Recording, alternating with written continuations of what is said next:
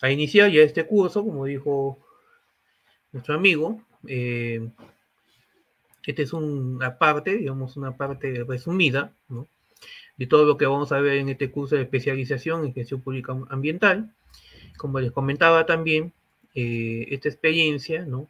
Nosotros hemos vivido, por lo menos he participado, ¿no? En este, un proyecto internacional, como les comentaba, de la Organización Mundial de la Salud, eh, a través de la Organización Panamericana de Salud y el Centro Panamericano de Ingeniería Sanitaria y Ciencias del Ambiente, ¿no? donde eh, se apoyó bastante en este tema de la gestión ambiental en el año 1995, eh, con la finalidad de llevar a cabo una, un proyecto de ciudades saludables y que sirva de, de réplica posteriormente a, ciudades de porte medio, ¿no?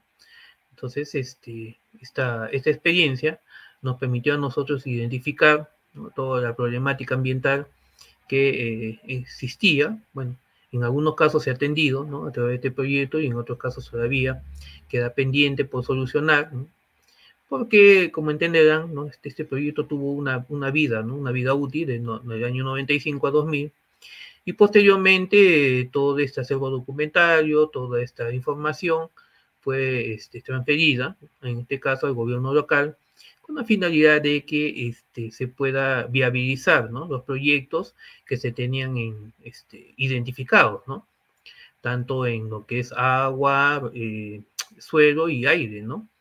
en el caso del agua. Mejoramiento del agua potable, mejoramiento de la planta de tratamiento. En el caso de, de lo que es el suelo, eh, tener una adecuada gestión de residuos sólidos. Y lo que el tema del aire, lo que es la contaminación atmosférica, ¿no? Era que este, se analizaron a través de este proyecto y se identificaron, pues, este, y se pudo concretizar una serie, una serie de proyectos que puedan solucionar esta problemática, Pero en el, en el transcurso del tiempo, lógicamente, también, pues, este, siempre eh, los cambios de gobierno son los que eh, no ayudan, O no facilitan continuar con esta labor, ¿no? y cada gobierno que viene viene con, ideas diferentes, ¿no? Y bueno, pues Algunos, algunas autoridades no, no vienen concientizados en este tema ambiental, ¿no? Piensan de que el tema ambiental solamente es reciclar y ahí queda todo, ¿no? Entonces, eh, mientras no tengamos ese tipo, digamos, de, posibilidad de las personas que quieren este, gobernar, ¿no? Eh, tanto gobiernos locales o regionales, ¿no? O nacionales, digo, importante de, tema ambiental, entonces vamos a seguir, digamos, postergando y poder solucionar nuestros problemas eh, ambientales, ¿no? A nivel local, regional y nacional, ¿no? Entonces vamos a iniciar este curso, y eso vamos a ver posteriormente, lo que estamos hablando, eh, hablando ya de ecología integral, ¿no?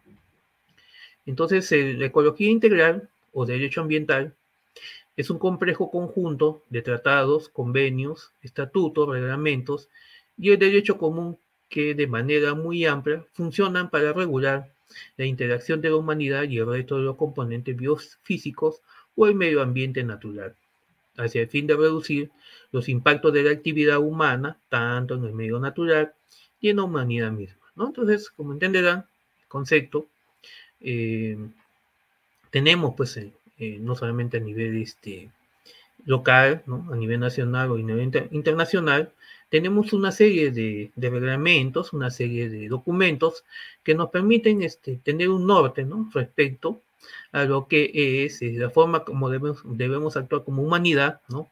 respecto pues a nuestros componentes, ¿no? tanto abióticos y bióticos, ¿no? en el cual este, podamos nosotros garantizar pues un, correcto uso de los mismos, ¿no? Eh, y evitando pues lógicamente, ¿no? Que este, nosotros, nuestras actividades puedan originar un daño, ¿no? Tanto al medio natural y a la misma humanidad, ¿no? Porque nosotros pues recibimos una, un planeta, una tierra, ¿no? Este, con ciertas eh, características, ciertas cualidades, y lógicamente nuestra, nuestra obligación es a las generaciones que vienen a través de nosotros, devolvérselas por lo menos en las mismas condiciones que nosotros las recibimos. ¿no? Entonces, la gestión ambiental y el desarrollo sostenible, pues tenemos que es la gestión ambiental. Pues la gestión ambiental es la estrategia o plan de, eh, de actuación con el que se intenta organizar toda la serie de actividades humanas de forma que impacten lo menos posible en el medio ambiente, buscando así un desarrollo sostenible y un equilibrio entre los intereses económicos y materiales del ser humano y la conservación del medio ambiente sin que no podemos sobrevivir. La gestión ambiental puede aplicarse desde las empresas hasta las sociedades y sus objetivos son reducir el impacto de la actividad humana en la naturaleza, respetar y favorecer la biodiversidad, implementar el factor ambiental entre las líneas de competitividad de las empresas y mejorar la legislación y conciencia social. En el caso ambiental, como todos sabemos, tenemos pues las ISO, ¿no? En el tema ambiental tenemos la ISO 14000, ¿no? La cual tiene una serie pues de desprendimientos de la misma, como la 14001, la 14005, ¿no? Y en el caso, digamos, en el tema ambiental de las empresas, pues la 14001, ¿no? Lamentablemente, este, tenemos, ¿no? De que estas normas que ayudan a tener, pues, este, empresas responsables, ¿no? Respecto a, lo que es la gestión ambiental, eh, son solamente, no son de carácter obligatorio, ¿no? Solamente es la empresa que quiere, digamos, este, eh, está inmerso en estas normas, se presenta voluntariamente, ¿no?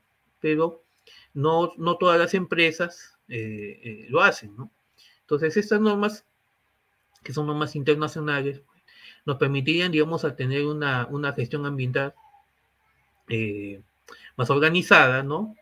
en todas las actividades que desarrollamos, ¿no? Sí que fuesen de carácter obligatorio, ¿no? Pero como voy a reiterar, son de carácter voluntario, y no todas las empresas a nivel eh, local o nacional, ¿no? Están sujetas o se sujetan a esta, a esta norma que permite tener una mejor gestión ambiental a nivel de lo que son las empresas, ¿no?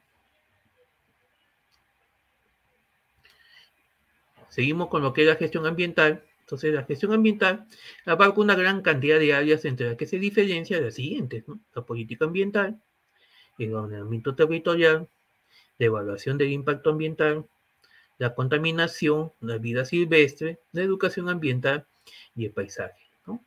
En todas estas actividades ¿no? tenemos que tomar en cuenta eh, de que debemos tener eh, un norte, ¿no?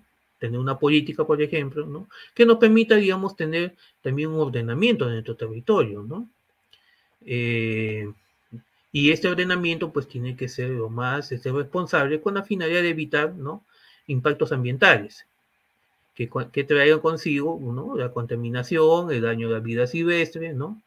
el paisaje, y lógicamente que para poder evitar esta, esta digamos, situación o esta, este deterioro en nuestra gestión ambiental, también debemos tener una educación, ¿no? Eh, en el tema, digamos, de, de, educación ambiental es fundamental, ¿no? Es un tema que eh, debería estar inmersa, ¿no? En todas las currículas de, de, de las diversas eh, programas de las facultades, no solamente de ingeniería, ¿no? sino de todas las, carreras, ¿no? con la finalidad de interiorizarlo, ¿no? porque una, un contador ¿no? realmente no puede estar o no puede ser ajeno al tema, de, tema ambiental. ¿no? Debe saber de que sus acciones, ¿no? si no son bien dirigidas, puede originar problemas al tema ambiental. Por lo tanto, debería tener, pues, por lo menos, ¿no? Eh, eh, este curso de educación ambiental con la finalidad de que se interiorice en el tema, ¿no? No solamente los ingenieros ambientales deberían pues tener este tipo de, de, cursos, ¿no? Sino que todas las carreras, y no solamente a nivel, digamos, superior, ¿no? Sino empezar de, la parte, digamos, eh, primaria, secundaria, ¿no? Que nos permitan, digamos, ir forjando, ¿no? Esta, esta cultura con la finalidad, digamos, de que más adelante no tengamos los problemas que en estos momentos tenemos, digamos, por la falta de, conocimiento en este tema de, eh, educar, ¿no? Educar a las eh, generaciones que vienen debajo de nosotros con la finalidad de que cuando crezcan, pues no, no, sean, muy, no sean ajenos a la problemática ambiental. Entonces, los componentes de la gestión ambiental tenemos que en lo que es la política ambiental está constituida por la formación y puesta en práctica de un conjunto de acciones que promueven el desarrollo ambientalmente sustentable. Es un conjunto de directrices que deben adoptar una organización que busque la integración del proceso productivo con el medio ambiente sin perjuicio de ninguna de las partes. Legislación ambiental es el conjunto de normas que regulan la conducta humana que puede influir de una manera relevante los procesos que alteran los factores componentes y atributos ambientales. Instituciones ambientales son las estructuras que son eh, depositarias de los postulados ambientales y además ejecutan las políticas de gestión ambiental. Instrumentos administrativos son estrategias de ordenamiento y control tales como normas, permisos y licencias, uso del suelo, instrumentos económicos tales como subsidios, ¿no? Entonces, este, como ven, ¿no? Estas, estas, estos componentes, ¿no? Uno, con otro tienen bastante relación, ¿no? En el caso, digamos, de la política ambiental, si no tenemos estas directrices, ¿no? No vamos a tener una correcta organización, ¿no? Que busque, digamos, este, la integración eh, de las diversas actividades, ¿no? O procesos eh, productivos que nosotros desarrollamos eh, con el medio ambiente, ¿no? Sin, lógicamente, sin perjudicar, pues, este, tanto la parte económica, ¿no? Que es el desarrollo, ¿no? con nuestro, con nuestro, con el medio ambiente donde se desenvuelven, ¿no? Tienen que estar este, integrados, ¿no? De tal manera que, digamos, este, si no tenemos este, normas que, que son muy rígidas, ¿no? Lógicamente que ninguna actividad se va a poder desarrollar en, en, en ninguna parte, ¿no? Entonces tiene que ser algo equilibrado de tal manera que estos procesos productivos tienen que pues, ser eh, concordantes, ¿no? Eh, sin perjuicio con, eh, las actividades este, que se desarrollan ¿no? con el medio ambiente. En cuanto a lo que da, digamos, la legislación ambiental, lógicamente que tenemos que ser, pues, este, tenemos que tener normas que regulen nuestra conducta, ¿no? Y obviamente, pues siempre hay estas normas con la finalidad de poder este, encasillar o, establecer cuál es el camino que debemos tener, ¿no? Con la finalidad de no dañar el ambiente entre cuatro de las instituciones ambientales es lo que comentaba también, ¿no? Que son, son las estructuras, ¿no? ¿no? O, llamemos todo el bagaje, todo el conocimiento, ¿no? En este caso, como les comentaba, este, se quedó toda la información a través de este convenio, ¿no? Y realmente tuvo que ser depositada en alguna, en alguna institución, en este caso en el gobierno local provincial, ¿no? En el cual este, se, se, se estaba desarrollando esta, este, todo, este, todo este proyecto, ¿no? Entonces, al retirarse, digamos, las, eh, eh, las personas que venían a través de este convenio internacional, tenía que continuarse con este trabajo, tenía que depositarse la información en alguna institución, ¿no? En este caso, la Municipalidad Provincial de Tacna fue la que recibió, ¿no? Toda esta información. En cuanto a lo que son los instrumentos administrativos, pues, ¿no? Lógicamente que también, ¿no? Estos se rigen en base, digamos, a estructuras internas, ¿no? Con la finalidad de poder establecer cuáles son los mecanismos para solicitar eh, eh, diversos permisos para poder ejecutar las actividades. ¿no? En este caso, este, si uno quiere hacer una construcción, tiene que tener una licencia. ¿no? Si quiere hacer una carretera, obviamente tiene que contener los permisos correspondientes, ¿no?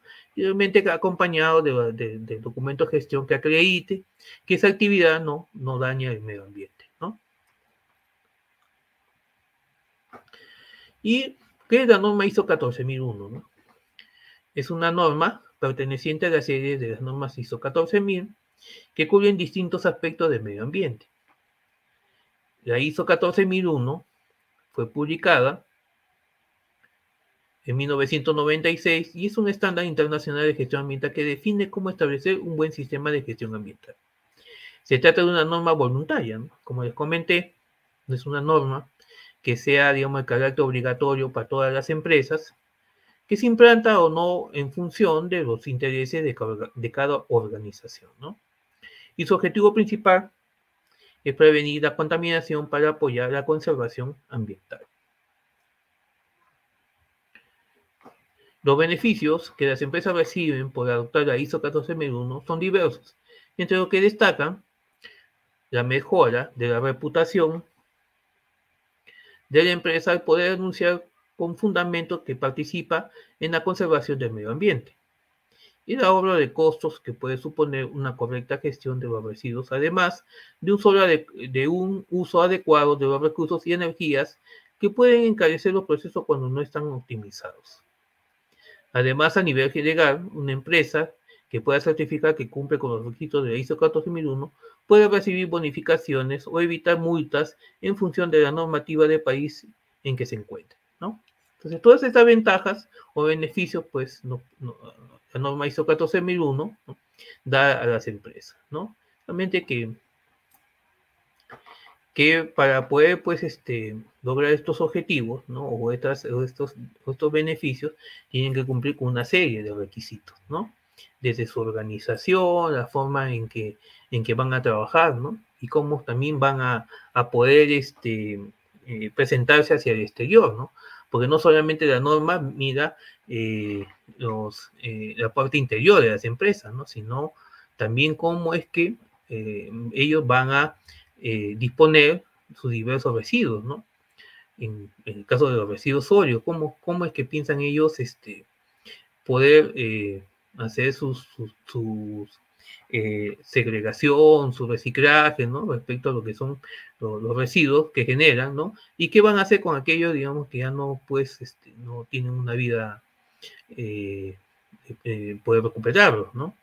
Y también en el caso, por ejemplo, de las aguas residuales, ¿no? Cómo es que las, las el agua que utilizan las empresas, ¿no?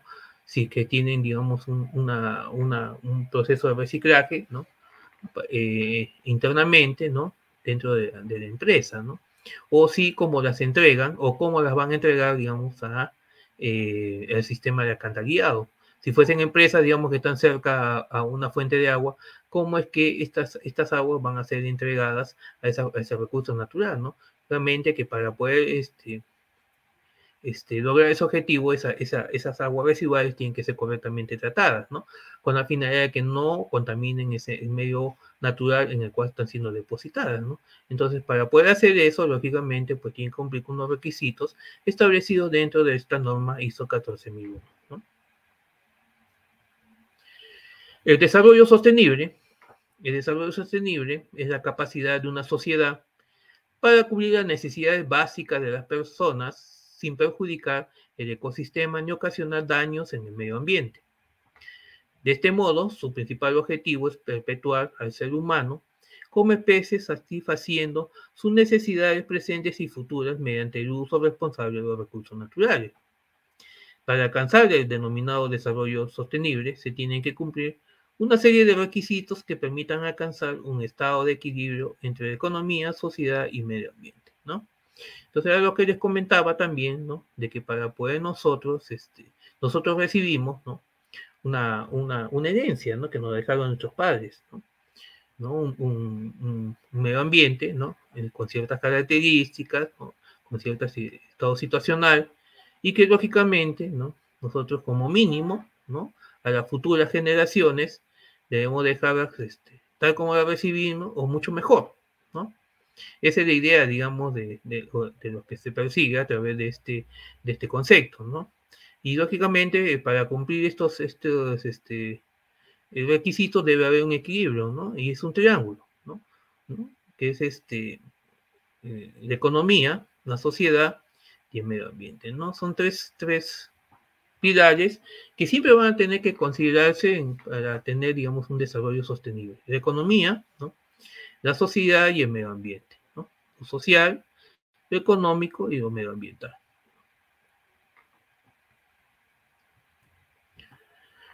Objetivo de desarrollo sostenible, tenemos que dentro de los objetivos de desarrollo sostenible, más conocidos como ODS, también conocidos como objetivos globales, fueron adoptados por las Naciones Unidas en el 2015, ¿no? como un llamamiento universal para poner fin a la pobreza, proteger el planeta y garantizar que para el año 2030 todas las personas disfruten de paz y prosperidad.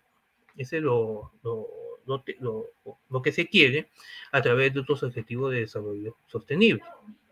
Las 17 organizaciones de desarrollo sostenible están integrados, reconocen que la acción es un área, eh, en un área afectará los resultados en otras áreas y que el desarrollo debe equilibrar la sostenibilidad social, económica y ambiental.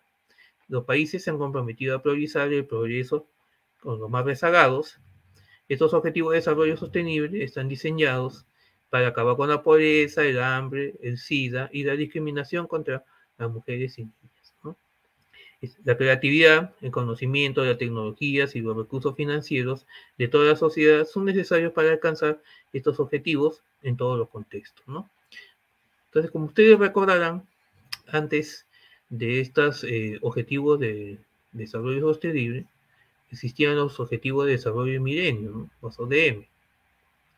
Esos, objetivos eh, fueron eh, establecidos en el año 2000 y tuvo una duración hasta el año 2015, Y de ahí empalmaron estos objetivos de desarrollo sostenible.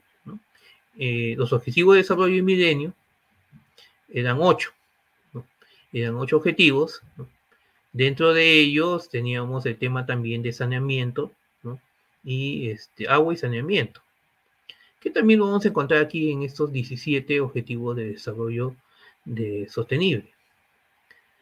Eh, según la información que eh, eh, por parte de lo que es la Organización de las Naciones Unidas, tenemos que eh, estos objetivos de desarrollo sostenible, el Perú, en cuanto a lo que era agua y saneamiento, cumplió con el objetivo. Más o menos estamos hablando de que consideraban de que para llegar a este, a este objetivo, más de la mitad la mitad de la población debía contar con el recurso de agua, ¿no? Y de sistemas de, eh, saneamiento, ¿no? Estamos hablando de, de alcantarillado, ¿no? o también, digamos, plantas de tratamiento, ¿no? En el caso de Perú, a la fecha en que se, en que se dieron estos objetivos de desarrollo en milenio, pues ya teníamos eh, prácticamente un 50% de la población, ¿no?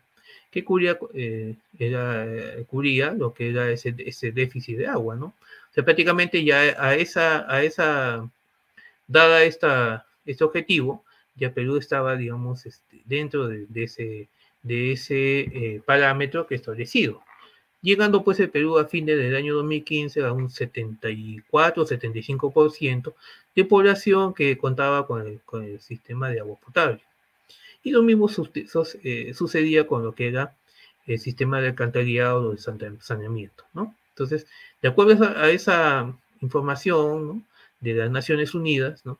tenemos de que Perú fue uno de los países que cumplió con esta este objetivo de desarrollo milenio. Hablando también, digamos, de los objetivos de desarrollo sostenible, se considera pues de que esa, esa este, como son eh, objetivos a nivel mundial, eh, también se encuentra este objetivo de agua y saneamiento, ¿no? Porque, como digo, no solamente es el Perú, sino a nivel mundial todos los países, ¿no? Y también pues hay que considerar de que esto fue suscrito, ¿no? por 192 eh, países, ¿no? Donde, como dice acá, eh, los países que tienen tienen que compartir con los que no tienen, ¿no? Entonces tienen que, eh, estos países, digamos, desarrollados se, se, comprometieron a priorizar el progreso de los más rezagados, ¿no? O sea, como siempre se dice, los, los países con menos recursos. Y ahí tenemos los objetivos del desarrollo del milenio, de sostenible.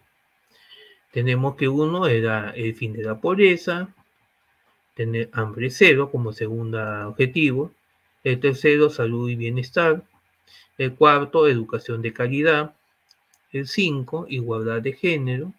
El sexto, agua limpia y saneamiento. El séptimo, tenemos energía eh, asequible y no contaminante. Eh, octavo, trabajo decente y crecimiento económico. El noveno, de industria, innovación y e infraestructura. El décimo, reducción de las desigualdades. El onceavo, eh, ciudades y comunidades sostenibles. El doce, producción y consumo responsable. El treceavo, acción por el agua. Catorceavo, vida submarina el 15, vida de ecosistemas terrestres, el 16, paz, justicia e instituciones sólidas, el 17, alianza para lograr los objetivos. ¿no? Acá vamos a hablar, digamos, de, los objetivos, los que están más relacionados al tema, ¿no? Entonces ahí tenemos el objetivo 6, ¿no? Que es agua limpia y saneamiento. La meta 6.1, lograr el acceso al agua potable. La meta 6.2, lograr el acceso a servicios de saneamiento e higiene. La meta 6.3, mejorar la calidad de agua, reducir la contaminación y aguas residuales. Y la meta 6.4, aumentar el uso eficiente de los recursos hídricos de extracción, de agua, extracción del agua dulce. ¿no? La meta 6.5, implementar la gestión integral de los recursos hídricos. La meta 6.6, protección de los ecosistemas relacionados con agua. La meta 6.4, fomentar la creación de capacidades de gestión. Y la meta 6.b, apoyar la participación de las comunidades locales. ¿no? Entonces, por ejemplo, acá hay un, acá hay un ejemplo, ¿no? Esto es este, respecto a esta eh, objetivo de desarrollo sostenible en cuanto a lo que es agua limpia y saneamiento. Entonces tenemos, por ejemplo, ¿no? de que este, el Departamento por ejemplo, de Medio Ambiente y Obras Hidráulicas, en su esfuerzo para asegurar la mejor calidad de agua para la población de Guipúzcoa, ¿no? parece mentira, pero sí existe ese estado, y la protección de los ecosistemas acuícolas, ha seleccionado los indicadores que se describen a continuación para identificar y medir aquellos aspectos que permitan monitorear el manejo sostenible de este recurso. Entonces aquí está este estado eh, de las metas las lleva a su, eh, como un documento de gestión propio ¿no? y establece este, cuál va a ser su, su, este, su meta al año 2030. ¿no? Entonces aquí al 2030, según esta, esta, esta, meta 6.1 que plantea esta, este estado, es lograr el acceso universal y equitativo al agua potable a un precio asequible para todos. Asimismo, la meta 6.2 de aquí al 2030, lograr el acceso a servicios de saneamiento e higiene adecuados y equitativos para todos y poner fin a la eh, defecación al aire libre, prestando especial atención a las necesidades de las mujeres y los niños y las personas en situaciones de vulnerabilidad. La meta 6.3 de aquí a 2030 mejorará la calidad de agua, reduciendo la contaminación, eliminando el vertimiento y minimización de, eh, minimizando la emisión de productos químicos y materiales peligrosos, reduciendo a la mitad el porcentaje de aguas residuales sin tratar y aumentando considerablemente el reciclado y la eh, reutilización eh, sin riesgos a nivel mundial.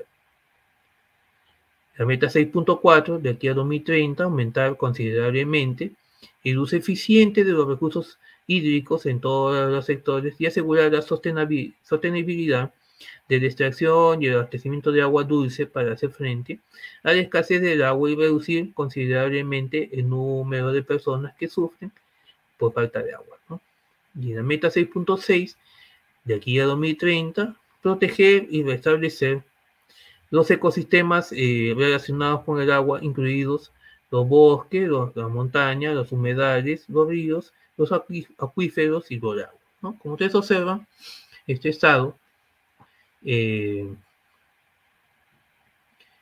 eh, ha cogido las metas de, este objetivo el objetivo número 6, que es agua limpia y saneamiento, y ya está pues este, establecido como una agenda de trabajo, ¿no? Y coloca pues, ¿no? como, como es la norma, de aquí a 2030, todos estos objetivos tienen que cumplirse, ¿no? Entonces ahí pues este, ya tienen una, una agenda de trabajo, ¿no? Que va a permitir, digamos, al año 2030, ¿no?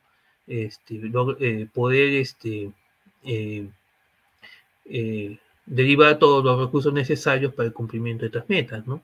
Las cuales, pues, lógicamente, pues, van a tener que ser evaluadas al año, pues, siguiente, ¿no?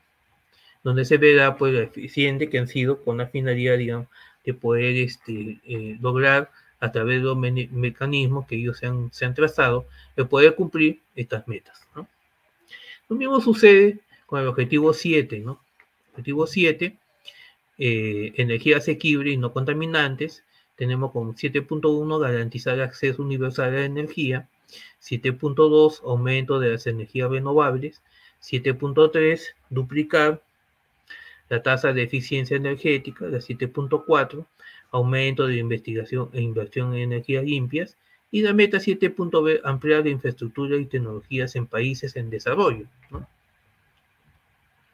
La misma ¿no? características del anterior, este estado, considera pues eh, dentro de este objetivo, el objetivo 7 de energía asequible y no contaminante.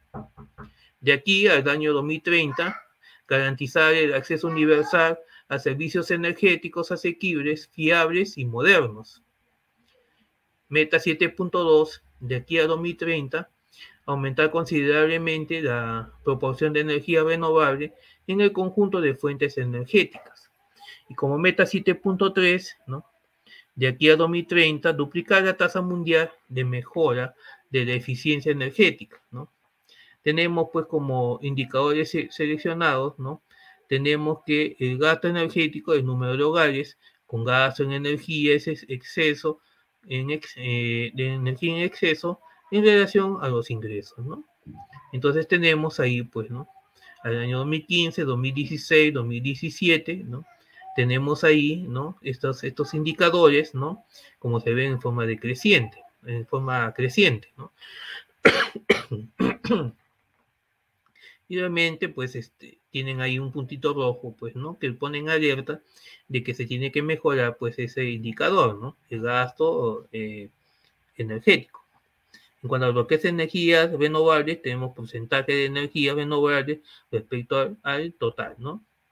Y ahí también pues este, tenemos, ¿no? Que dentro tenemos esa comparación 2015, 16, 17, donde tenemos 7.2, 8 y 8.3, ¿no? Y un puntito verde pues que nos, este, nos puede eh, dar a entender de que se está yendo en progreso respecto a este indicador.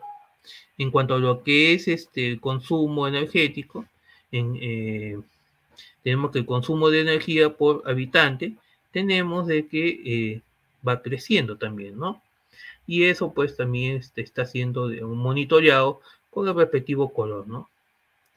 Y en cuanto a lo que es el consumo interior, eh, el consumo interior en bruto de lo que es energía, también, pues, está, este, estos indicadores van en forma creciente, ¿no?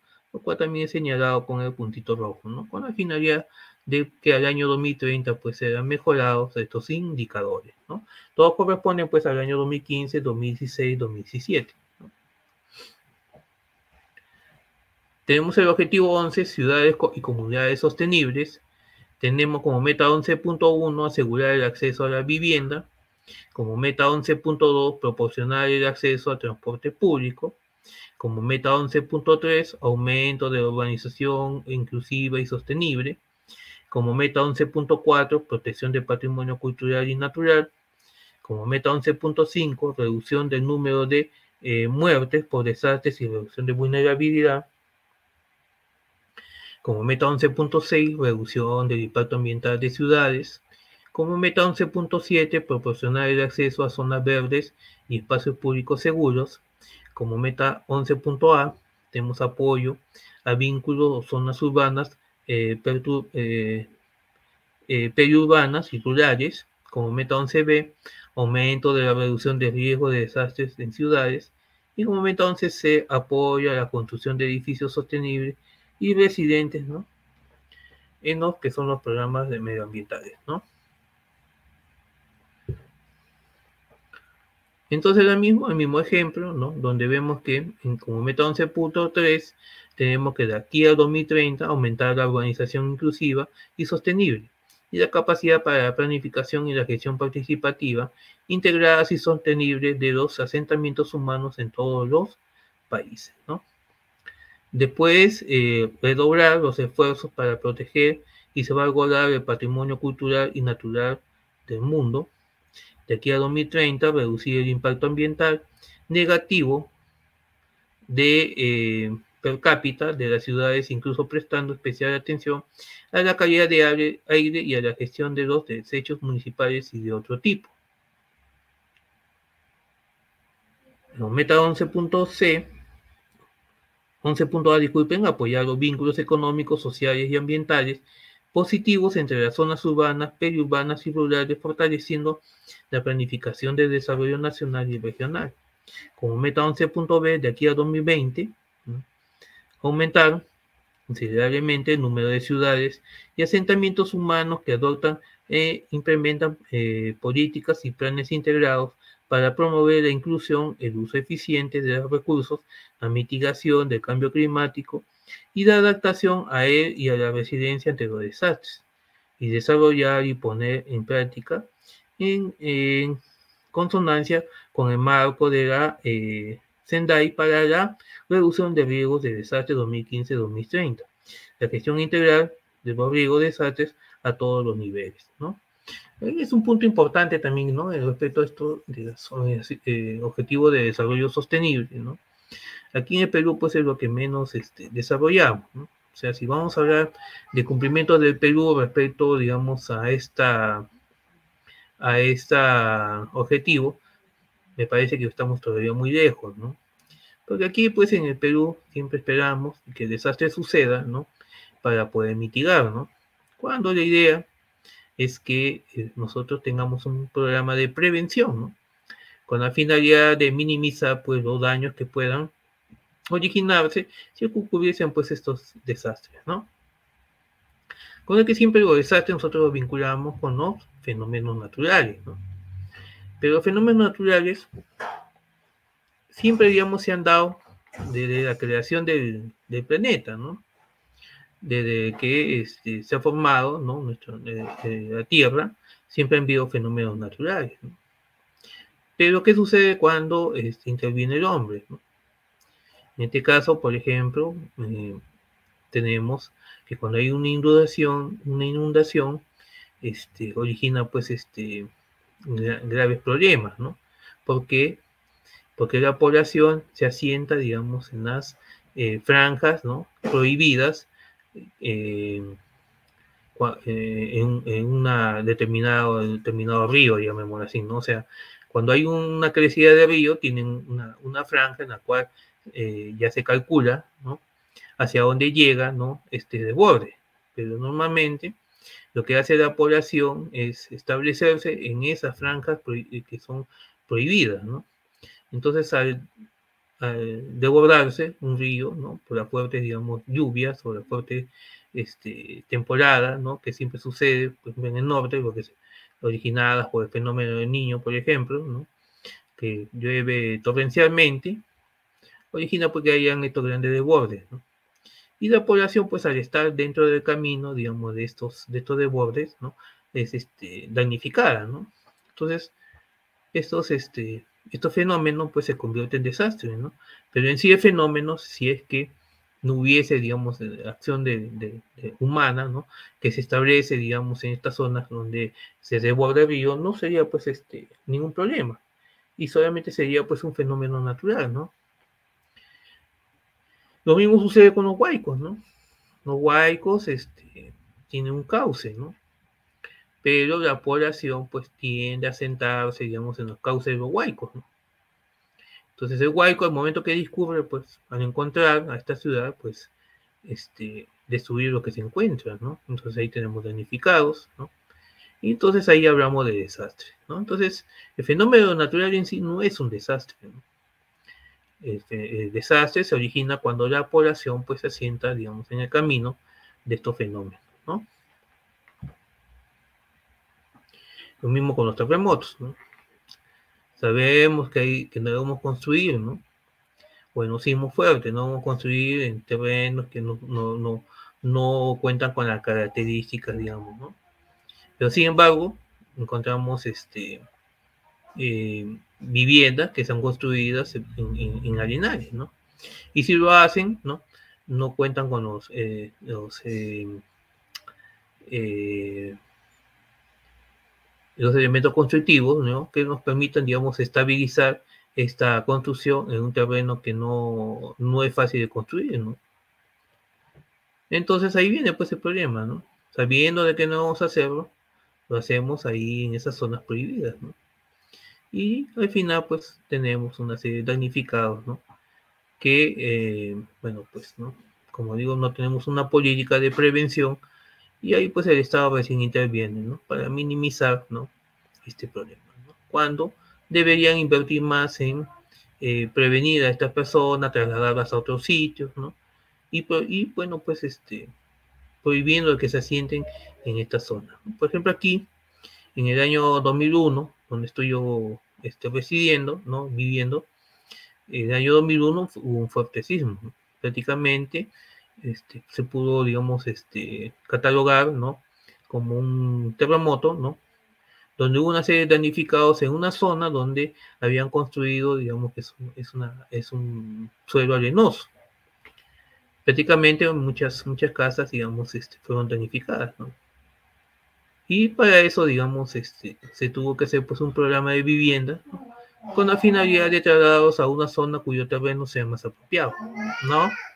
Eso, digamos, este, se, se, se, tuvo que hacer con la finalidad de mejorar, pues, este, la situación de esta persona. ¿no?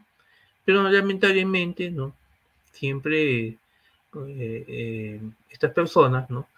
Eh, lograron tener un terreno en la zona, digamos, que se estaba, ¿no?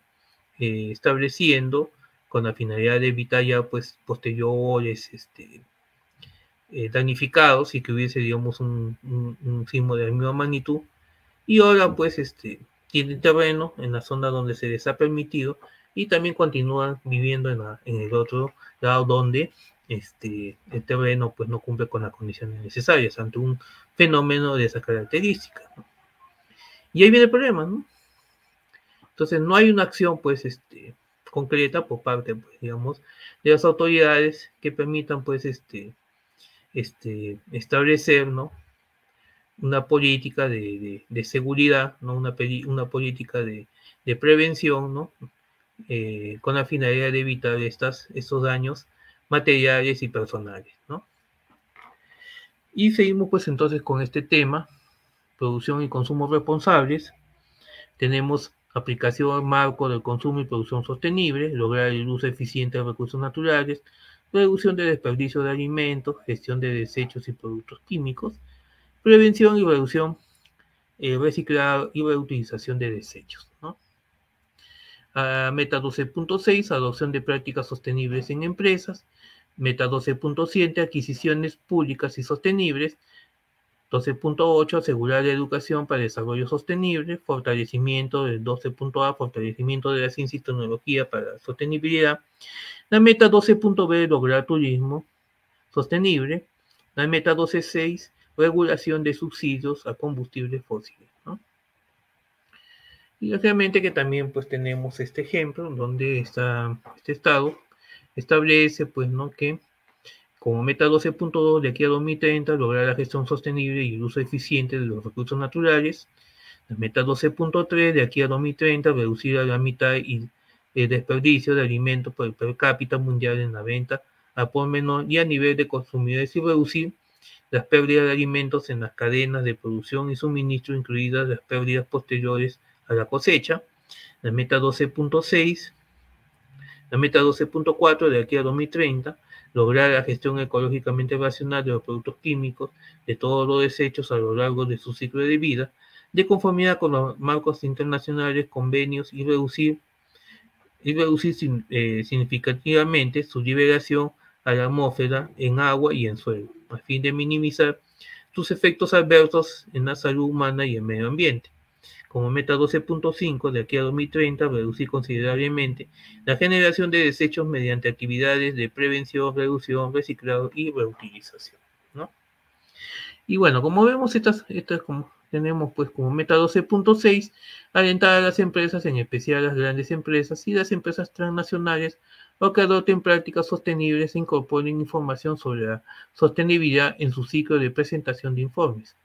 La meta 12.7 promover prácticas de adquisición pública que sean sostenibles de conformidad con las políticas y prioridades nacionales. La meta 12.8 de aquí a 2030 asegurar que las personas de todo el mundo tengan la información y los conocimientos pertinentes para el desarrollo sostenible y los estilos de vida en armonía con la naturaleza.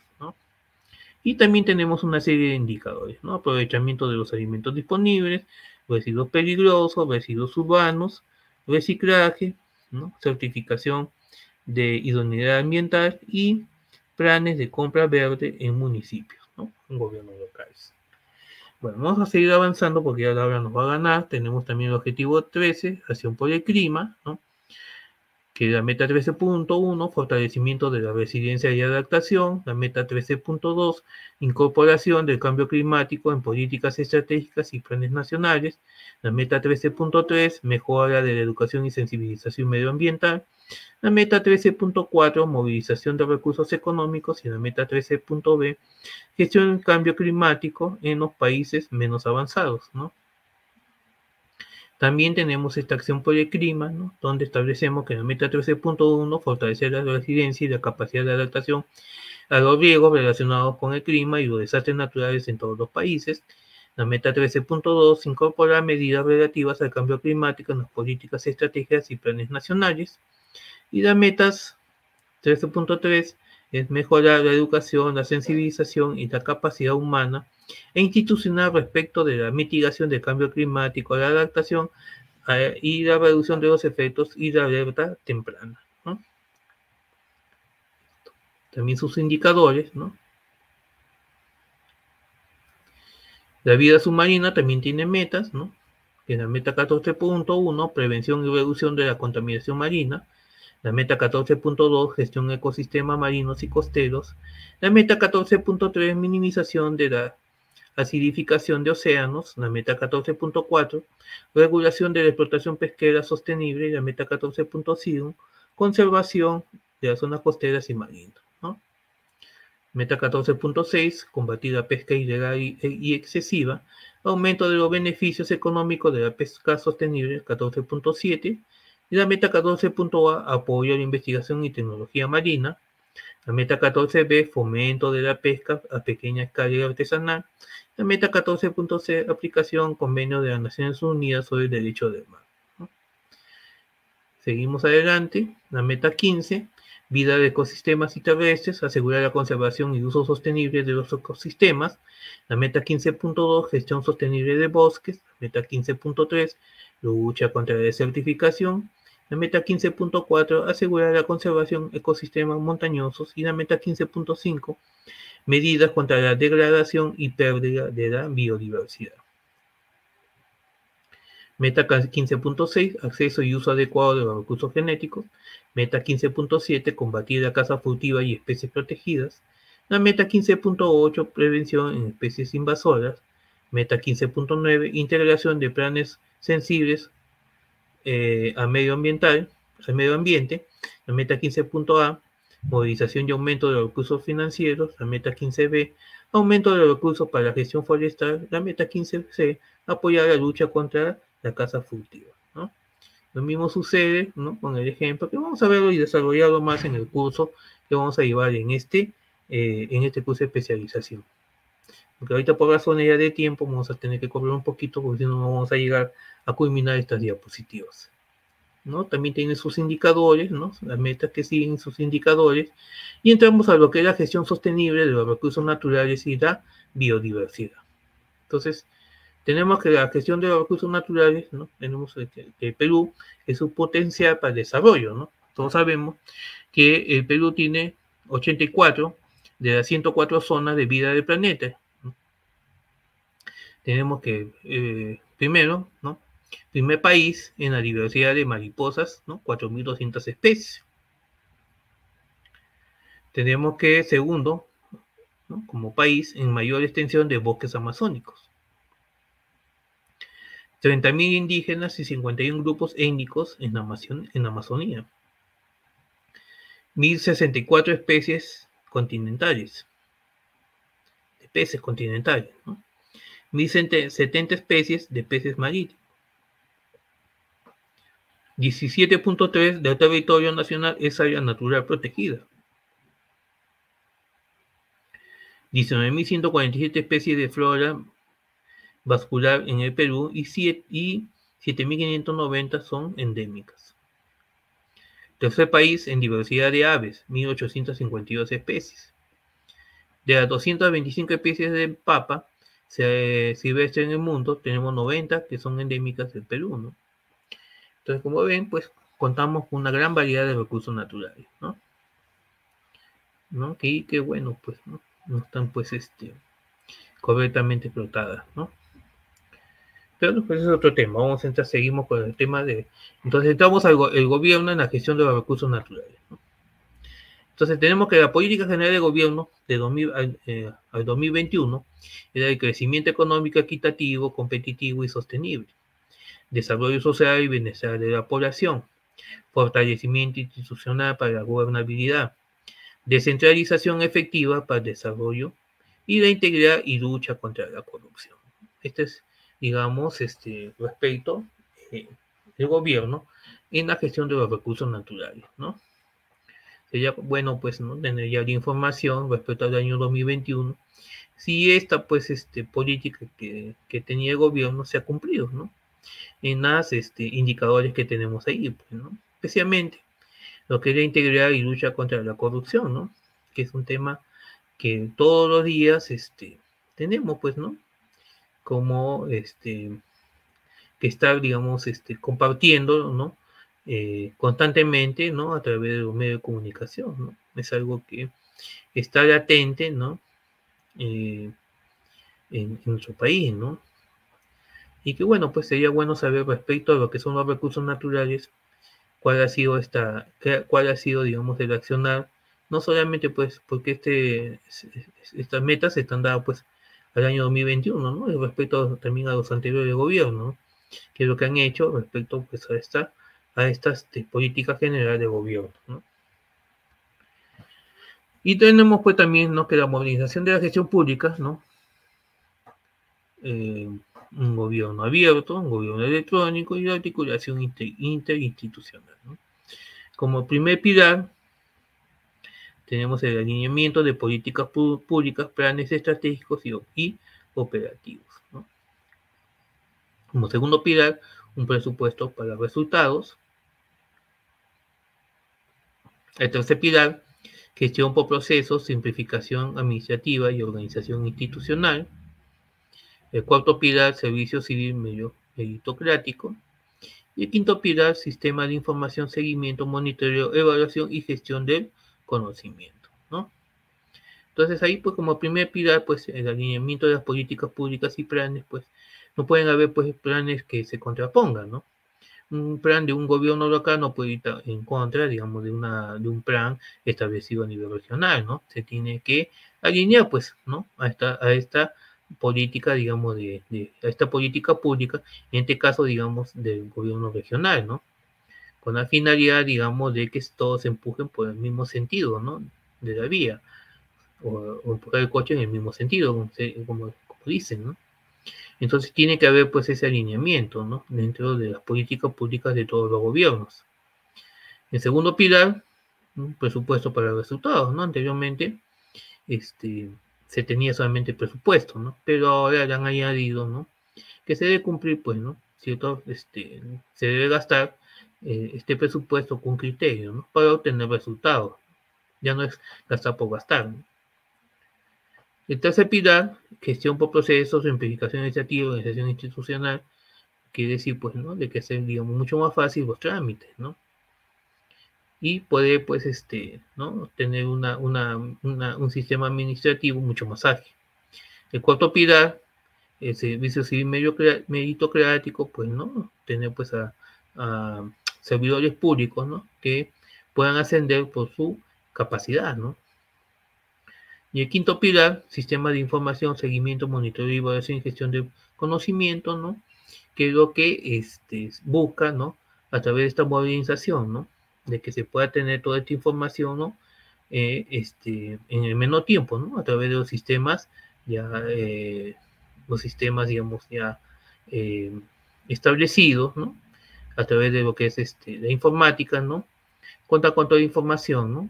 Y puede, pues, este, tener un, seguimiento, un monitoreo, control, ¿no? Y evaluación.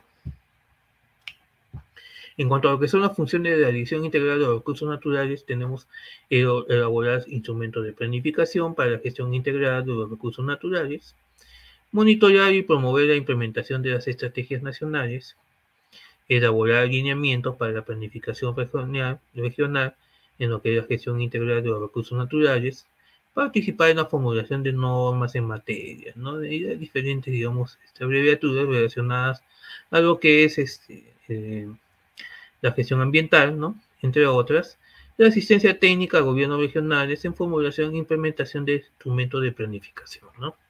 Y que debería, pues, este, inmediatamente ser, digamos, compartida con todos los gobiernos este, locales, ¿no? A veces esta información técnica que se da a los gobiernos regionales, pues se mantiene siempre nomás en los gobiernos regionales. No se comparte, ¿no? Cuando debe ser compartida, ¿no?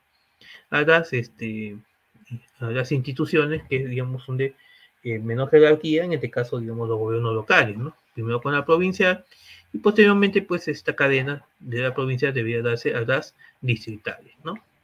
Ese es lo, lo ¿no? Lo que debería suceder. Instrumentos para la gestión de los recursos naturales, la Política Nacional del Ambiente, los sistemas, eh, eh, sistemas eh, funcionales de los recursos naturales y los instrumentos vinculados a la gestión de los recursos naturales. ¿no? Los sistemas funcionales de los recursos naturales tenemos el SINAFOR, el SINAMPE, el CINIA, ¿no? que son instrumentos ¿no? que este, están, digamos, este, relacionados funcionalmente y los instrumentos vinculados a la gestión de los recursos naturales tenemos los planes, programas, estrategias, ¿no? instrumentos financieros y económicos, información ambiental, ordenamiento territorial ambiental, y los sistemas de gestión ambiental regionales y locales, instrumentos de participación ciudadana.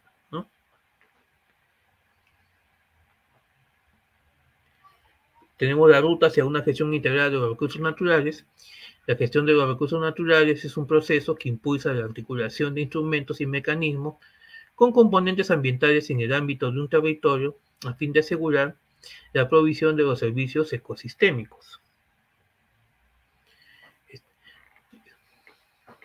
La gestión integral de los recursos naturales tenemos procesos que es la participación de actores vinculados a los servicios ecosistémicos, la articulación de instrumentos y mecanismos con componentes ambientales promover modelos que recojan la visión y expectativas de desarrollo de la población y las particularidades de sus territorios. Ámbito territorial, ecosistemas, cuencas y paisajes como soporte de los medios de la vida y población. Provisión de los servicios ecosistémicos. Existe una complejidad de vínculos entre los ecosistemas, sus servicios, los actores, la gobernanza que trasciende las escalas espaciales y temporales, así como las barreras sectoriales. Y aquí pues tenemos también los que son los principios de la gestión integrada de los recursos naturales, ¿no? Mejora, eh, tenemos dentro de, lo que es estos principios, ¿no? Tenemos la gestión por resultados, la mejora continua, la competitividad, análisis costo-beneficio, cooperación público-privada y la transectorialidad, ¿no? Y de ahí, pues, tenemos lo que es la articulación de intervenciones, la gestión de conocimientos científicos, científicos tradicionales, gobernanza ambiental e incidencia política, y puesta en valor social, económico, ambiental de los servicios ecosistemas. Para tener una gestión integral de los recursos naturales, un aprovechamiento sostenible de los recursos naturales, conservación de la biodiversidad, preservación de la infraestructura natural y el capital natural, residencia de cambio climático para la mejora de la calidad de vida. Estos son los principios de la gestión integrada de los recursos naturales. Otro modelo de gestión integrada de los recursos naturales tenemos, pues. El modelo donde el recurso hídrico es el recurso clave, en los cuales la unidad de intervención es la cuenca o subcuenca. El agua representa el recurso que integra las acciones e intereses de los distintos actores del territorio y su gestión se extiende a distintos componentes de los ecosistemas de cuenca trascendiendo y a la vez integrando actividades productivas, sectores, divisiones administrativas, entre otros. Otro modelo que comprende a servicios específicos de los ecosistemas como recursos clave. Y tenemos eh, eh, orientada a lo que es el manejo de ecosistemas que provee estos servicios y donde se promueve el desarrollo de cadenas de valor asociadas al manejo sostenible de, de las especies clave y otros recursos en el ecosistema en beneficio de la población. Otro modelo enfocado a las cadenas de valor prioritarias actuales o potenciales que se sustenten de bienes y los servicios ecosistémicos. orientadas al manejo de paisajes sostenibles y se promueven cadenas de valor sostenibles, ¿no? agrobiodiversidad, eh, maderables y no maderables, ecoturismo, entre otros, reconociendo el papel de los ecosistemas en la sostenibilidad de estas cadenas de valor. Y acá pues tenemos la hoja de ruta de la gestión integrada de los recursos naturales, donde tenemos que, eh, paso uno, el inventario de zonas y priorización a partir de las líneas estratégicas del sector ambiental. El paso 2, diseño de modelos de gestión integrada de recursos naturales e indicadores de productos, resultados e impacto. El paso 3, suscripción de acuerdos de vinculación de instrumentos con presupuesto asignado, ¿no? El paso 4, monitoreo de indicadores y asistencia técnica. El paso 5, ¿no? sistematización y evaluación de los modelos y comunicación efectiva de las lecciones aprendidas para la incidencia política. Prácticamente esta ruta pues será que nosotros, pues, como cuando les comentaba ¿no? al comienzo, llevamos ¿no? para poder llevar a cabo este convenio, ¿no? que tuvimos a nivel internacional con la Organización Mundial de la Salud, ¿no? Entonces ahí pues estuvimos pues este el inventario, ¿no? Que, que, se pasó uno, ¿no? Para poder priorizar pues nuestras tareas, ¿no? Y tener las líneas estratégicas, ¿no? En el sector ambiental, ¿no? Tenemos que priorizar cuáles eran los principales problemas, ¿no? Con la finalidad de poder darle solución, ¿no? Habían 119 problemas identificados, pero se tenía, digamos, que priorizar, ¿no? Tener una, un norte, tener una tener pues una, una priorización para poder este, atender estas, estas, esta problemática, ¿no? A través de una estrategia en este sector, ¿no? En este caso, el tema ambiental. En el paso 2 es el diseño de los modelos, ¿no? Entonces, ahí pues viene a ser ya el plan estratégico, ¿no? Que nosotros tuvimos para poder afrontar esta problemática. El paso 3 era la suscripción de acuerdos, ¿no? precisamente para poder este, llevar a cabo todo este trabajo, se tuvo que hacer una serie, de, digamos, de, de acuerdos, convenios, ¿no? A nivel interinstitucional, ¿no? Con la finalidad, ¿no? De que podamos intercambiar, este, digamos, experiencias entre los profesionales que venían de diversas instituciones, ¿no? El paso 4 es el monitoreo de indicadores y asistencia técnica. Y el 5, ¿no? Es eh, la sistematización y evaluación de modelos y comunicación efectiva de las lecciones aprendidas para la incidencia política, ¿no? Que vendría a ser, pues, digamos, la, lo que es la digitalización, ¿no? La, manera, digamos, de que este trabajo, pues, sea conocido, ¿no? De la sistematización de toda esta experiencia, ¿no? Para que sirva como base a otras ciudades, ¿no? Que, es, digamos, de las mismas características, ¿no? Que da ciudad donde se desarrolló, ¿no? Que sean ciudades de porte medio, ¿no? Hablamos, hablamos de, de 300.000 a, a 500.000 personas, por ejemplo. O sea, para, digamos, una ciudad tan grande como Lima, que tiene 10 millones de personas, pues es un poquito más difícil. Pero sin embargo, ¿no? Se puede tomar como esto como referencia para poder trabajar de repente a nivel distrital, ¿no? En Lima, pues, este, cada distrito, pues, están bordeando los, este, 200.000 hasta el millón de personas, creo, ¿no? Si no me equivoco. Creo que San Juan de Lurigancho, creo que cuenta con un millón y medio, ¿no? Hasta dos millones. Entonces, este, bueno, pues, esta experiencia, como digo, nos permitiría, digamos, trabajar con, digamos, ciudades, ¿no? De porte medio, entre 300 mil a medio millón de personas, ¿no? Para poder llevar a cabo, pues, todo esta, este trabajo. Y aquí, pues, ya en la siguiente, ya viene a ser, digamos, una, este proyecto. Un momentito, me permiten, por favor. Este, vamos a a ver cómo... Un ratito, por favor.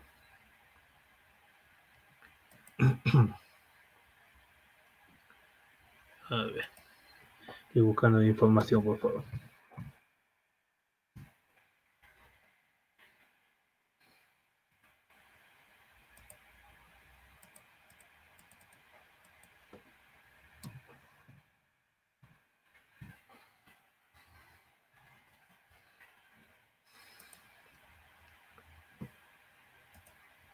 Siguen viendo la diapositiva, ¿cierto?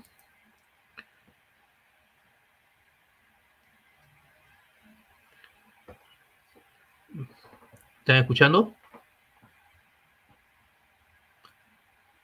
Sí, profe, sí se visualiza. Ya. Entonces ahí teníamos el ejemplo, ¿no? Que comentaba, ¿no? Tacna, una ciudad en busca de un entorno saludable. Y aquí, pues ahí tenemos pues abajo, ¿no? La que la aplicación de estrategias de atención primaria ambiental a una ciudad de porte medio, ¿no? Algo que, digamos, estábamos conversando hace un momentito. Entonces, esta, este proyecto, ¿no? Este, bueno, acá ya tenemos los proyectos que se desarrollaron, ¿no? Pero como ya dije, fue establecido en el año 95 al año 2000, ¿no?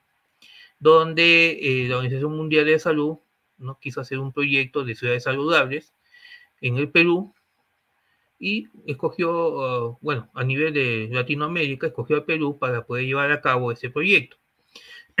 Posiblemente en el Perú, pues dentro de las actuales, digamos, 25 regiones, en, bueno, ese tiempo si no me equivoco, todavía estábamos hablando de 24 departamentos y una provincia constitucional, ¿no? En el año 95, eh, escogieron a Tacna para poder llevar a cabo este trabajo, ¿no? ¿Y por qué escogieron a Tacna? Pues, ¿no? Escogieron en primer lugar, ¿no? Este, porque tenía pues una base sólida en cuanto a lo que era participación ciudadana, ¿no? O sea, a través de las juntas vecinales, ¿no? que es un mecanismo de poder organización eh, organizar a los vecinos que está establecido dentro de la ley orgánica de municipalidades. Porque Tacna, digamos, era una ciudad fronteriza, ¿no? Una ciudad fronteriza, ¿no? Porque nosotros colindamos, ¿no? Con eh, eh, el vecino país de Chile a través de lo que es Tacna y Arica, ¿no?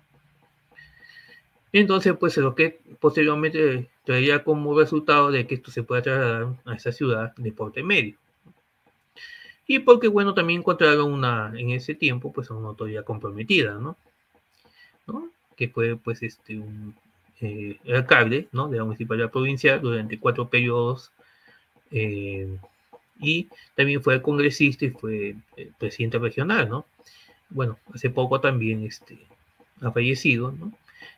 conocido ingeniero Tito Chocano Rivera, ¿no? Que fue, digamos, digamos, le, tocó a él, ¿no? Poder firmar este convenio y llevar a cabo pues todo este trabajo, ¿no?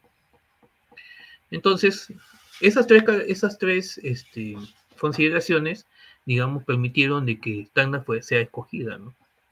Entonces se llevaron todas estas, todas estas acciones, ¿no? Donde como, como han visto en todo el, contenido, ¿no? Se han tenido que cumplir con una serie, digamos, de, de requisitos, ¿no?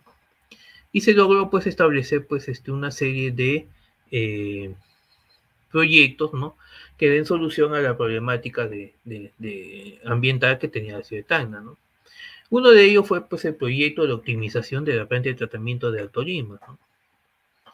Entonces, ¿cuál era el problema ahí, no? Que el problema identificado en torno al componente físico-biológico de la ciudad de Tacna fue la escasez de recursos hídricos y la inadecuada calidad de agua de consumo humano. Esto se debe, o se debía, porque ahorita están construyendo la planta, eh, a la insuficiente capacidad de tratamiento de plantas de agua, aun cuando éstas funcionan al máximo de su capacidad instalada. ¿no? O sea, la capacidad que tenía pues, de tratamiento ya había sido sobrepasada por la cantidad de agua que ingresaba. Entonces, frente a esta situación, la propuesta de solución eh, que fue apoyada, digamos, cuando hablamos del proyecto, estamos hablando de todos sus participantes, ¿no? No solamente de la municipalidad provincial, sino de todas las instituciones, porque esto se trabajó a través de una serie de comisiones o comités que la conformaban una serie de instituciones. Hablemos de vivienda, salud, educación, este, las mismas municipalidades, provinciales, distritales, ¿no? que permitieron pues, llevar a cabo todo este proyecto. Entonces fue la optimización de una de las dos plantas. ¿no? El tratamiento a fin de abastecer 600 litros por segundo adicionales a los 100 litros por segundo que actualmente este, estaba siendo tratado. Y para ello se propuso aplicar la tecnología de tratamiento de filtración rápida. El estudio correspondiente fue realizado por esta, la EDPS, que es la empresa prestadora de servicios de Tacna, y con el asesoramiento de la Organización Panamericana de la Salud y el Centro Panamericano de Ingeniería Sanitaria. ¿no? Entonces, este, este estudio contempló dos sistemas de, eh, de decantación y de filtración rápida, ¿no? Y bueno, a, en ese tiempo pues costó 18.500 dólares, ¿no? Para la ejecución de obras se estimó una inversión de 607.100 43 dólares americanos, ¿no? Actualmente se viene construyendo ya, o mejorando esta planta de tratamiento, ¿no? Bueno, que este año ya deben estar terminando las obras para obtener pues una mejor agua de calidad y una mayor cantidad, digamos, de este de tratamiento, digamos, de agua que en estos momentos pues es, es este, insuficiente, ¿no? Y lograr el objetivo de poder abastecer a toda la ciudad de Tanga. El proyecto de expansión de frontera agrícola, ¿no? Se trabajó, ¿no? En base, ¿no? A, a, causa de este escasez de recursos hídricos, cada año se dejaban de cultivar en el Valle de Tacna cerca de 4.859 hectáreas potenciales. Esta situación amerita que mediante el uso de las aguas residuales tratadas se encuentre en una alternativa para incrementar el volumen de agua disponible para la agricultura. En 1978, Tacna implementó un proyecto piloto pionero en el país con el fin de promover el tratamiento y uso de, todas las aguas residuales que generaba la ciudad, 150 litros por segundo. Estamos hablando del año 1978. Creo que ahorita actualmente tenemos una generación de 290 a 300 litros por segundo. Y esta planta se instaló en la zona de Copare con una capacidad de tratamiento que superó en 1992 en los 250 litros por segundo. El funcionamiento de la planta dio lugar a conflictos ambientales en, en el torno de tratamiento, distribución y uso de aguas residuales y determinó la sobrecarga de la planta. La descarga de nuevos efluentes directamente al suelo sin ningún tipo de tratamiento en tres zonas diferentes de la ciudad y la contaminación del aire por los malos olores. También surgieron conflictos sociales entre los agricultores y los funcionarios de las instancias competentes para la autorización y distribución de los volúmenes de agua. Frente a esta problemática, la propuesta de solución apoyada por el proyecto está orientada en primer lugar a promover la, eh, la concertación entre los actores involucrados en el tratamiento y el uso de las aguas residuales para que sea posible en un segundo momento el aumento de la capacidad de tratamiento hasta atender totalmente la demanda existente. De este modo se podrán eliminar los malos olores y, de, y se ampliaría la frontera agrícola con aguas residuales tratadas. ¿no? Entonces aquí en Tana pues tenemos dos plantas de tratamiento, ¿no? denominada de Copal y Magoyo. Sin embargo, de estas plantas también, digamos, actualmente están siendo, digamos, sobrepasadas, ¿no? Este, eh, el caudal que ingresa al diseñado, ¿no? Entonces aquí pues ya se está hablando, digamos, de hacer un tratamiento porque se, se, se, trabaja con laguna de estabilización y laguna de estabilización ocupan extensas áreas de terreno, ¿no? Entonces acá lo que se está buscando ya es un, sistema RAFA, que nos permita, digamos, trabajar en forma vertical este, todo lo que es el tratamiento de aguas residuales, ¿no? Y lograr el objetivo de tener, pues, una agua adecuada para ser utilizado eh, en, lo que es este, la agricultura. Esto todo lo vio el proyecto, ¿no? Y también tenemos la creación de estos entornos verdes, ¿no? Que se hacían, digamos, este, eh, por el crecimiento del parque automotor, no solamente eh, Lima, digamos, este, tuvo este problema de crecimiento del parque automotor, sino también por la ciudad de Tane y otras ciudades, ¿no? A nivel nacional. Entonces, como respuesta a, este, a esta problemática, se crearon una serie de macizos denominados entorno verde, ¿no? Aparte, digamos, de, de utilizar el agua en la agricultura, también se utilizó el agua residual con la finalidad de poder este, crear unos bosques inmensos. Se tenía planteado tres, se llegó a construir uno, ¿no? porque los terrenos destinados, digamos, a las, a las otros dos macizos verdes fueron invadidos, ¿no? Por una mala, digamos, este, autoridades, ¿no? Que no permitieron eh, lograr el objetivo, ¿no? Y bueno, pues tener una ciudad ordenada o planificada, ¿no? Sin embargo, este, este entorno que tenemos ahorita se alimenta con las aguas residuales, está a un costado de la planta de Magoyo, ¿no? Y tenemos ahí pues una serie de, de, especies, ¿no? Forestales, en un aproximado de este, 500 hectáreas, más o menos, ¿no? Que ayudan a mejorar pues la calidad de aire, ¿no? En nuestra ciudad, ¿no? Más o menos estamos ahorita hablando de que si eh, tenemos 8 metros cuadrados por habitante, aproximadamente aquí estamos entre los 6.5, ¿no? O sea, no estamos lejos de lograr el objetivo de poder tener, digamos, este, 8 hectáreas, ¿no? Por habitante de área verde, ¿no? Y bueno, pues ya lo que se ha dicho está aquí, ¿no? Y también tenemos lo que es la disposición final, ¿no? Entonces, eh, teníamos ahí un botadero, ¿no? Eh, Eso, esto porque es intervención de gestión municipal ¿ah? en el ambiente, ¿no? Entonces, este, teníamos un botadero ¿no? denominada quebrada de, quebrada de Diablo, ¿no? Y con la finalidad, digamos, de evitar de que sigan eh, arrojando los residuos, ¿no? En esta quebrada, ¿no? Donde cada 70 años este, eh, se volvía a reactivar la quebrada, entonces se llevó, digamos, este, casi, digamos, al lado, eh, cruzando la pista al frente, ¿no? Porque era, digamos, de acuerdo al estudio, la zona más asequible o la más recomendada para poder evitar contaminación de, las aguas subterráneas, ¿no? Y donde pues este, se permitía, digamos, este, de acuerdo a los estudios, establecer un relleno sanitario, ¿no? Entonces, eh, por lo menos en el año 2000, 2001, se comenzó a trabajar este, este, este relleno como un botadero municipal controlado, ¿no? Donde había maquinaria constantemente y poder lograr, digamos, el objetivo de tener una disposición final de los residuos sólidos. Pero como dije al comienzo también, al año 2003, cuando hay cambio de autoridades y no están interiorizados, al final esto, en lugar de ser una solución, se convierte en un problema, ¿no? Que actualmente lo tenemos. Y por eso, pues ahorita este, tenemos, digamos, la intervención de, del MINAN, ¿no? Con la finalidad, digamos, de poder este, lograr de que se pueda trasladar todo este botadero, ¿no? Y poder este, eh, tener un nuevo, una nueva área, ¿no? Como para que funcione como un relleno sanitario, ¿no? Entonces, bueno, este es el tema que hoy día hemos visto, ¿no? Respecto a lo que es eh, cómo es que se viene trabajando, ¿no? Y estoy dando ejemplos, digamos, este, el ejemplo claro, digamos, de una gestión municipal, ¿no? Eh, gestión municipal en el tema ambiental, ¿no? Bueno, no sé si, si, si habrá otra ciudad que haya desarrollado este, este tipo, digamos, de trabajo, ¿no? Pero por lo menos, digamos, este, se lo comparto porque es la experiencia personal, ¿no? De poder este, haber participado de todo este trabajo o este convenio, ¿no? Entonces creo que hasta aquí, pues, llegamos en respecto a, este, a esta introducción, ¿no?